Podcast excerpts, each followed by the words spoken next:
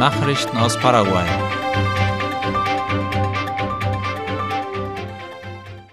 Die CAP hat den großen Preis der Marken Paraguays verliehen.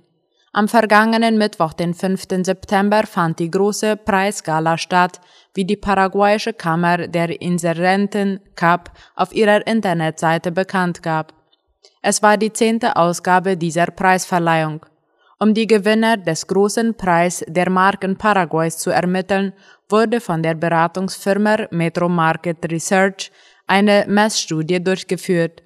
Anhand dieser Art von Studie lässt sich feststellen, wie sich die Marken auf dem Markt und gegenüber der Konkurrenz behaupten und welche Positionierung sie durch die eingesetzte Kommunikation und das Marketing erreichen. Hier sind einige der Gewinner dieses Preises in ihrer jeweiligen Kategorie. Itaú, Toyotoshi, Tigo, Pechugon, Trevol, Kitadol, Shell, Nestle, Samsung, Coca-Cola und Cells. Das Mobiltelefon von Oscar Dennis soll von Experten analysiert werden.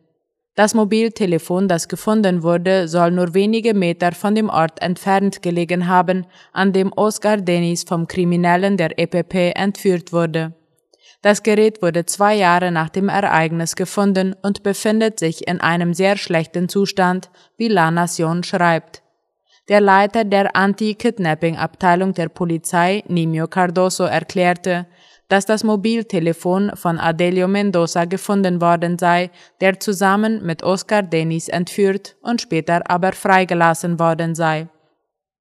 Laut der Telefongesellschaft wurde das Mobiltelefon seit der Entführung von Dennis nicht mehr benutzt. Man werde es weiter untersuchen, auch wenn es schon sehr verrostet sei und es in dieser Situation sehr schwierig sei, Informationen über den Verbleib von Dennis herauszufinden. Die Verwendung von alternativen Fahrzeugen sollte gefördert werden. Das hat der stellvertretende Handelsminister laut La Nation gesagt. Laut Vizeminister Pedro Mancuello seien Faktoren wie der Klimawandel und die Instabilität der Märkte Anzeichen dafür, dass andere Alternativen nicht mehr ignoriert werden sollten. Er erwähnte die Elektromobilität und wies auf die Notwendigkeit hin, neue Alternativen zu fördern, um die Abhängigkeit von fossilen Brennstoffen zu beenden. Denn der derzeitige Preis des Rohöls auf dem internationalen Markt sei immer noch recht hoch. Das liege aber auch an den Schwierigkeiten bei der Einfuhr. Mancuello betonte, dass Paraguay angesichts des Potenzials an erneuerbaren Energien seine Energieversorgung umstellen müsse. Ein Gewehr versteckt in einer Orchideenlieferung. Darüber informierte der Minister der institutionsübergreifende Antischmuggeleinheit UIC Emilio Fuster. Er berichtete über die Beschlagnahmung eines Lastwagens mit knapp 480 Orchideen, wie die Zeitung Ultima Hora schreibt. Den Angaben zufolge wurde die Ladung aus Brasilien eingeführt, vermutlich als Schmuggelware. Das Untersuchungsverfahren wurde in der Stadt San Estanislao im Departement San Pedro durchgeführt. Nach einer Kontrolle der Kisten mit Orchideen fanden die Zollbeamten überraschenderweise auch ein Sturmgewehr. Im Anschluss an das Verfahren wurde eine Person verhaftet, die sich nun in Gewahrsam der Staatsanwaltschaft befindet. Gesundheitsbehörden geben eine Pressekonferenz im Rahmen des Nationalen Tages zur Bekämpfung der Adipositas. Bei dieser Gelegenheit ging es ganz besonders darum, eine gesunde, nährstoffreiche und ausgewogene Ernährung und regelmäßige körperliche Betätigung als grundlegende Maßnahmen zur Vorbeugung von Übergewicht bekannt zu machen. In Paraguay wird am 11. Oktober der nationale Tag des Kampfes gegen Fettleibigkeit begangen, wie IP Paraguay schreibt. Zum Abschluss der Kampagne soll am Sonntag, den 23. Oktober bei der Costanera in Asunción ein sogenannter Gesundheitstag stattfinden, wo verschiedene Aktivitäten rund um körperliche Fitness auf dem Programm stehen. Nachrichten aus aller Welt. Raketenangriff auf Saporischia. Bei einem Raketenangriff auf die Stadt Zaporizhia sind heute ukrainischen Medienberichten zufolge drei Menschen ums Leben gekommen. Laut der Frankfurter Allgemeinen Zeitung gab die ukrainische Armee bekannt, die Stadt sei mit sieben Raketen angegriffen worden, eine davon habe ein Mietshaus getroffen. Derweil wurde die bereits schwer beschädigte Antonivka-Brücke über den Fluss Dnipro von der Ukraine offenbar mehrmals mit Raketen beschossen. Gipfeltreffen mit 40 europäischen Regierungschefs in Prag gestartet. In Prag sind die Staats- und Regierungschefs von mehr als 40 europäischen Ländern zu einem Gipfeltreffen im neuen Format zusammengekommen. Darüber schreibt die Tagesschau. Die Ziele der neuen europäischen politischen Gemeinschaft seien mehr Stabilität, Sicherheit und mehr Frieden, sagte EU-Ratspräsident Charles Michel unter Verweis auf den russischen Angriff gegen die Ukraine.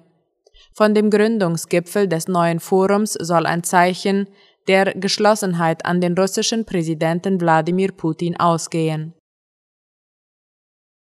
Mehr als 30 Tote bei Angriff auf thailändischen Kindergarten.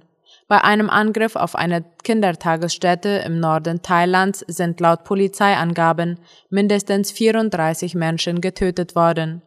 Wie die Tagesschau mitteilt, sind unter den Todesopfern mehr als 20 Kinder. Bei dem mutmaßlichen Täter, der floh und später tot aufgefunden wurde, handelt es sich laut Polizei um einen 34-jährigen ehemaligen Polizisten, der im vergangenen Jahr den Dienst wegen Drogendelikten quittieren musste. Bei ihm sollen zuvor Methamphetaminpillen gefunden worden sein. Mehr als 60 Kinder sterben an vergiftetem Hustensaft. Im westafrikanischen Gambia sind mindestens 66 Kinder nach der Einnahme von Erkältungsmitteln ums Leben gekommen, wie die Tagesschau berichtet. Die Kinder hätten zuvor Husten- und Erkältungssäfte genommen und seien dann an akuten Nierenschäden gestorben, sagte ein Gesundheitsbeamter. Nach Angaben der Weltgesundheitsorganisation WHO stehen vier Arzneisäfte im Verdacht, die in Indien hergestellt wurden. Sie seien bisher nur in Gambia gefunden worden, könnten aber auch in andere Länder geliefert worden sein. Die WHO ermittle mit dem Hersteller und den indischen Behörden, hieß es. UN-Menschenrechtsrat will nicht über Xinjiang debattieren. Westliche Länder haben im UN-Menschenrechtsrat in Genf eine Niederlage gegen China eingesteckt, wie die Deutsche Welle schreibt. Der Versuch, eine Debatte über Menschenrechtsverletzungen in der chinesischen Region Xinjiang durchzusetzen, scheiterte, weil 19 Mitglieder des Rates dagegen stimmten. 17 waren dafür und 11 enthielten sich. Unter anderem Venezuela, Kuba, Pakistan und Katar hatten China den Rücken gestärkt. Menschenrechtsorganisationen wie Amnesty International zeigten sich vom Abstimmungsergebnis enttäuscht. Das Hochkommissariat hatte Ende August Anzeichen für Verbrechen gegen die Menschlichkeit in der Region Xinjiang bezeugt. Uiguren und Angehörige anderer Minderheiten sowie Menschenrechtsorganisationen berichteten seit Jahren, dass Hunderttausende Menschen dort gegen ihren Willen in Umerziehungslager gesteckt, teils gefoltert und zu Zwangsarbeit verpflichtet werden. Türkei benennt Israel-Botschafter nach vier Jahren Leerstand. Die Türkei hat heute mit Zakir Özcan Torunlar einen neuen Botschafter für Israel ernannt, wie der ORF schreibt. Die Botschafterstelle war vier Jahre unbesetzt gewesen, nachdem es 2018 zu einem Zerwürfnis der Verbündeten Türkei und Israel gekommen war. Im August hatten die beiden Staaten ihre Beziehungen normalisiert. Israel nominierte bereits am 19. September einen Botschafter als Vertreter in der türkischen Hauptstadt Ankara. Zusammen mit der Besetzung des Botschafterpostens wurde der stellvertretende türkische Außenminister Sedet Önal zum Repräsentanten der Türkei bei den Vereinten Nationen ernannt. Soweit die Nachrichten heute am Donnerstag. Auf Wiederhören.